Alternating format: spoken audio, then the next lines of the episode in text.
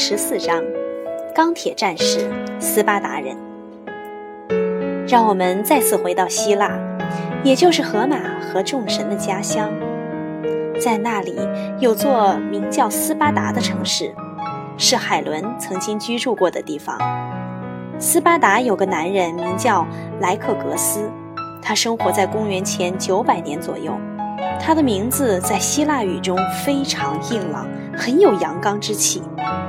你了解这个男人的故事之后，你会认为他是条硬汉。的确是这样，莱克格斯非常刚强，他希望斯巴达成为世界上最强大的城邦。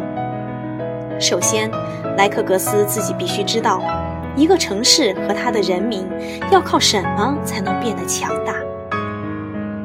为了找到这个问题的答案，他日复一日地外出游历，足迹几乎遍布世界上所有的大城市。他试图学习这些城市的发展经验。在有些国家，人们的愿望是每天开心快乐，有东西可供他们消遣，日子过得有滋有味。莱克格斯觉得他们这样太安于现状，不思进取。因此，他们的国家不会变得强大。在另一些国家，莱克格斯看到人们一心扑在工作上，无论心情好不好，都做着他们应该做的事。他觉得这些人有理想、有追求，他们的国家会变得比较强大。莱克格斯回到家乡斯巴达之后，结合自己的所见所感。制定出一系列规则，并要求他的人民严格按照这些规则来做事。我们可以用法典来称呼这些规则。在我看来，这是一些严酷的规则。我想你也会赞同这种看法的。他的确让斯巴达人强壮了起来，强壮的简直跟铁打的一样。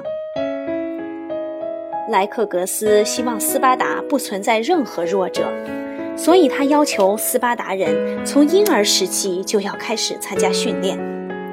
如果出生的婴儿看上去不太健康，人们就把他扔进山里，任其听凭命运的安排，自生自灭。男孩到了七岁时就要离开母亲去学校生活，与其说是学校。还不如说是军营，他们要在那里一直生活到六十岁。他们在学校里学习的东西，跟你现在学的完全不同，因为他们学习的内容，唯一内容，就是怎样成为一名优秀的战士。在学校里没有教科书，没有课外读物，没有数学课，没有地理课。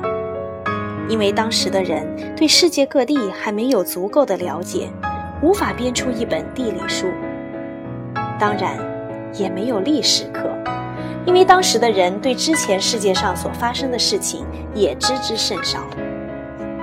斯巴达的男孩每到一定时期就会受到一顿鞭打，这并不是因为他们做错了事情，而是要让他们从中学会受苦受难时不哭泣。无论伤口有多痛，只要哭了，那就是一生都抹不去的耻辱。他们必须不停地运动、训练、工作，哪怕再累、再饿、再困，甚至是身体虚弱的要命，也必须坚持下去，直到累倒才能停下来。而且他们自始至终都不能表现出任何痛苦或不情愿的样子。他们的食物不仅非常难吃，而且分量极少，每个人都得长期忍受饥渴。为了适应艰苦的环境，不管天气多么寒冷，他们只允许穿很少的衣服，或者根本就不准穿衣服。这种训练和磨砺被称为斯巴达式训练。我们现在所说的魔鬼式训练，可能就是这样来的吧？你会喜欢这样的训练方式吗？在斯巴达，人们可以获得免费的食物、衣服和住所，但这些东西都是很低劣和简陋的。人们不能吃美味的食物、睡舒适的床、穿漂亮的衣服。莱克格斯希望他的人民个个都坚强硬朗，所以不允许他们接触这些让人的意志变得软弱的奢侈品。斯巴达人说话是很讲究的，他们力图用最简洁的语言，清楚地说出想要表达的意思，简洁明了，一个字也不多说。这样的说话方式被称为拉科尼式，即简洁的意思。这一称呼源自斯巴达所在的拉科尼亚州。有一次，斯巴达人收到一封另外一个国家的国王写的恐吓信，信的内容是让他们乖乖臣服于这个国家，否则国王就会派兵前来占领他们的土地。将他们的城市都毁掉，把他们一个个都全变成奴隶。斯巴达人派信差将回信送给那个国王，里面只有一个字：敢。时至今日啊，我们依然用拉科尼式回答来形容这种既简短又切中要点的回答方式。斯巴达人是否靠着这种艰苦的训练和勤奋的工作，成为世界上最强大的人民了呢？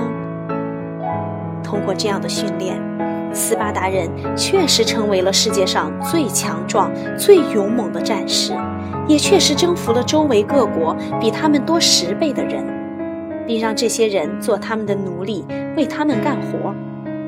可是，莱克格斯的目的达到了吗？我们以后就会知道了。希腊的另一个大城邦雅典，位于斯巴达北部。雅典和斯巴达是希腊最重要的两个城邦。